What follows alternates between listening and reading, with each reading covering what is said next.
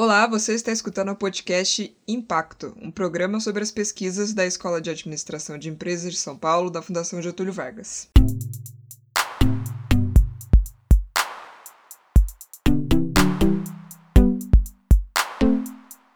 Meu nome é Laura Intrieri e hoje eu vou conversar com Giovanni Beluso, o Giovanni ganhou uma menção honrosa por sua dissertação de mestrado em administração de empresas.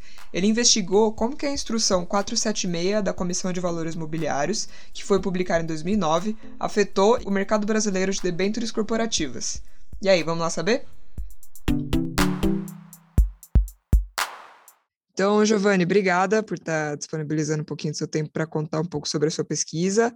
Fala para a gente um pouco sobre quem é você, como você chegou na GV e por que, que você decidiu pesquisar o que você pesquisou?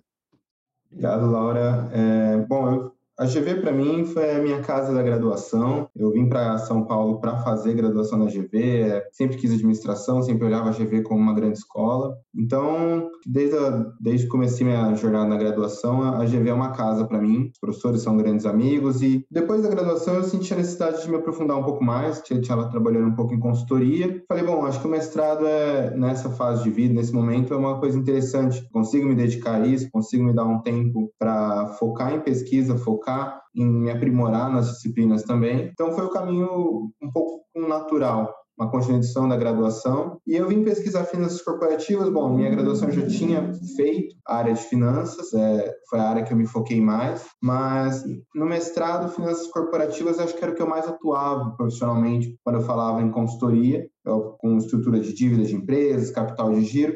Então foi o que mais me chamou a atenção, como essa escolha acaba sendo feita no começo do mestrado, era o que mais me chamava a atenção e, e foi por onde eu segui. E qual especificamente foi o seu objeto de estudo? Eu olhei para o mercado de debêntures brasileiro. É, é um, um, mercado que é pouco explorado em pesquisa, tem bastante pesquisa, mas muito pouco dados é, robustos que a gente tem. É, tanto por causa da dificuldade de coleta, tem pouca coisa tabelada para se trabalhar. Então é um trabalho muito manual. E esse mercado é um mercado importante, é um mercado que cada vez vai se desenvolvendo mais. E principalmente a nova regulação da ICVM 476, lançada em 2009, que havia pouquíssimos estudos sobre ela. A maioria dos estudos desenvolvia uma discussão sobre seus efeitos, mas não como é que o mercado tinha ficado após ela. Então, eu me foquei principalmente nesse campo. Como descrever o mercado, como olhar para as diferenças do mercado após a nova regulamentação. E você separou sua pesquisa em objetivos concretos na hora de investigar? Os principais objetivos eram entender, depois do lançamento da 476, como o mercado tinha ficado, ou seja, se havia mudado alguma característica principal, falando em quantidade de emissões, tamanho das emissões, prazo de pagamento, que tipo de empresa que estava participando e principalmente que cláusulas de governança essas emissões traziam, foi o grande ponto que o histórico se detalhou mais não apenas em descrever, mas em analisar as cláusulas de governança e comparar se as novas emissões elas tinham grande diferença em relação às antigas. Se a nova regra tinha introduzido algum tipo de governança nova, se a nova regra tinha ajudado as empresas a serem mais ou menos é, responsáveis nesse quesito de governança, ou se havia sido apenas uma mudança de regulamentação sem, sem grandes impactos. E como foi pesquisar isso? Você comentou que você tinha uma percepção que seria um trabalho manual e um pouquinho difícil, né? Acabou que foi mesmo na hora de pesquisar? Foi bastante difícil, é, porque as bases elas não são completas que a gente tem. Nós temos base na Ambima, que traz todas as emissões, mas traz elementos, por exemplo, o banco que ajudou, o CNPJ da empresa, o tamanho, remuneração. Mas quando eu vou olhar cláusulas de governança, eu tenho que olhar se a cláusula existe ou não naquele contrato. Então, basicamente, eu estou falando da leitura individual de cada contrato. Estamos falando aí de uma base que teve mais de 2.400 uh, emissões, ou seja, tinha mais de 1.900 PDFs para dar uma olhada e ver se tinha uma cláusula ou não para montar a base de dados. Então, foi uma base de dados muito trabalhosa, Acho que até por isso que a gente não tem muita pesquisa nesse campo, porque você acaba tendo o trabalho de ir debênture por debênture, lendo. Ó, você não lê as 100, 200 páginas de cada PDF, você vai aonde você sabe que você pode encontrar o que você está procurando, mas ainda assim, é 3, 4 páginas você tem que ler inteira de 1900 PDFs. Você abriu os 1900 PDFs e leu? Manualmente, tenho eles salvos comigo aqui, é, óbvio, na nuvem hoje em dia, para não ocupar espaço, mas eu tenho os 1900 PDFs lidos para formar essa base de dados, que é uma base de dados também longa. A gente, eu peguei uma base de dados de 10 anos. Eu estava aproveitando que quando eu entrei no, no mestrado, estava se comemorando 10 anos da nova regulamentação, então ela pega 2009 até final de 2018 de, de base de dados. Tá. E o que, que você conseguiu achar de interessante lendo essa, essa papelada? Olhando para o mercado como um todo, o mercado brasileiro melhorou muito com a introdução da nova regulamentação, ele se tornou muito mais dinâmico. E quando eu digo melhorou, eu digo assim: em 2008, antes da regulamentação, nós emitíamos por ano em torno de 9 bilhões de reais em termos de captação, e já no primeiro ano da regulamentação isso pulou para 27 bilhões, ou seja, a gente quase mais que triplicou o mercado de um ano para o outro, simplesmente porque inserimos dinamismo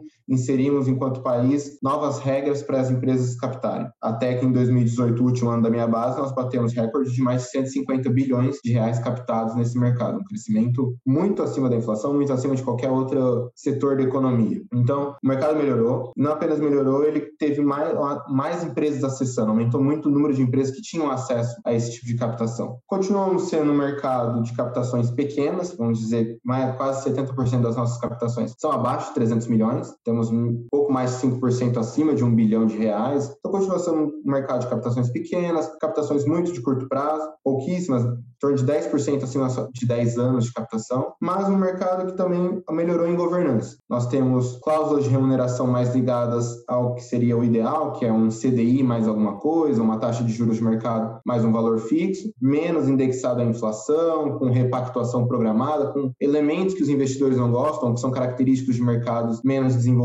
e ao mesmo tempo aprimoramos a governança. As debêntures voltadas para o público em geral aumentaram seus, suas quantidades de covenants, de restrições de governança, e aquelas voltadas para grandes investidores tiveram a dinamismo, a flexibilidade que eles tinham que ter. Eu posso estar cometendo um erro aqui, é, inclusive vou até usar esse espaço, mas a resolução que você estudou em específico é voltada para investidores maiores mesmo, não é assim? É voltada para investidores profissionais. É, ela diz que é, debêntures emitidas por essa resolução não podem ser investidas por qualquer pessoa, até porque as condições de risco delas são diferentes, ou seja, a empresa não tem que emitir um prospecto de emissão, não tem que fazer um anúncio público, não tem que ser registrada na CVM, ela pode simplesmente arquivar na CVM uma oferta, uma formalização da oferta, do anúncio, e vender para investidores profissionais. O que são investidores profissionais? Pessoas que têm pelo menos 10 milhões de reais investidos é, em títulos de em ativos financeiros. Então a gente está falando de pessoas que já têm um patrimônio, que sabem entender risco de ativos financeiros e podem comprar esses papéis. Mas a partir do momento que você falar, ah, só posso vender para 75 investidores profissionais. 75 investidores profissionais é boa parte do mercado. Eu compreendo diversos fundos, eu compreendo diversos bancos, pessoas de alto patrimônio. Então não foi uma limitação grande grave, ao mesmo tempo que deu dinamismo, ajudou as empresas a ofertarem com mais facilidade esses papéis.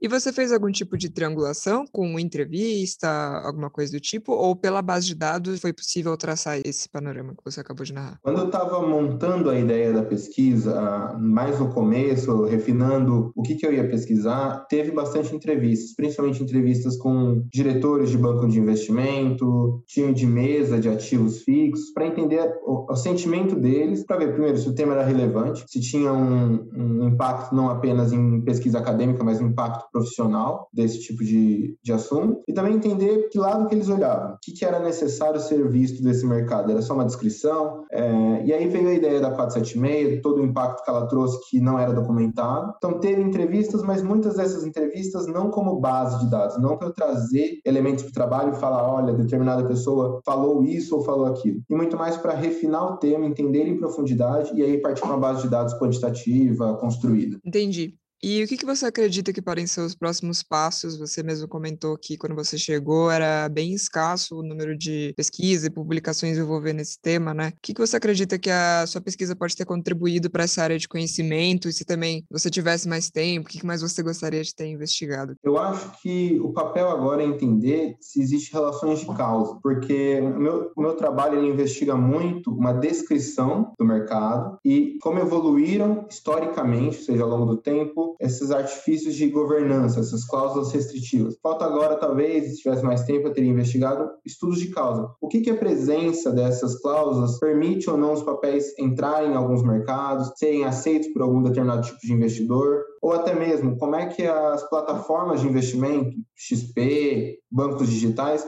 contribuem ou não para flexibilização, para democratização desse tipo de ativo.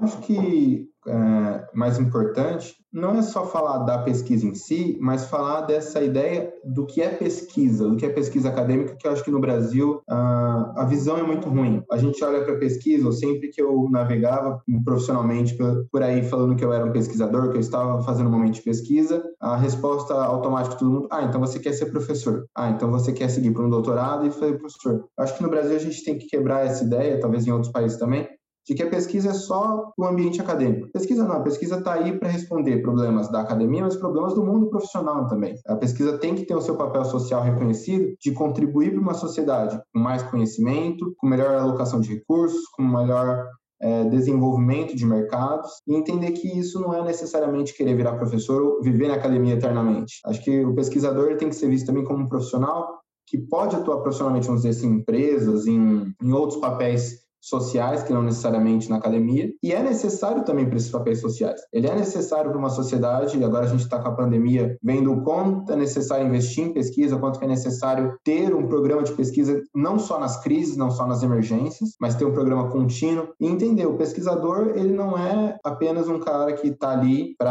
A, tirar dinheiro do governo para ganhar uma bolsa, ou B, para ser financiado por uma empresa, não, ele está ali para trazer uma contribuição social. Com certeza. Giovanni, agradeço pela sua presença aqui então, pelo seu tempo e por ter contribuído aqui com esse papo super importante. Muito obrigada. Eu que agradeço, Lara, agradeço o ambiente, eu agradeço o espaço e fico meus votos aí para que novos pesquisadores surjam, se interessem profissionalmente e academicamente pela pesquisa. Este foi o um episódio do podcast Impacto, um programa sobre as pesquisas desenvolvidas dentro da Escola de Administração de Empresas de São Paulo da FGV. Se você se interessou, fica ligado nas nossas redes sociais e no blog Impacto, da FGV e AESP. Eu sou a Lara Intrieri, o roteiro e a produção desse episódio ficam por minha conta, a edição é da Sara Batista e o apoio é do FGV e AESP Pesquisa. Até a próxima!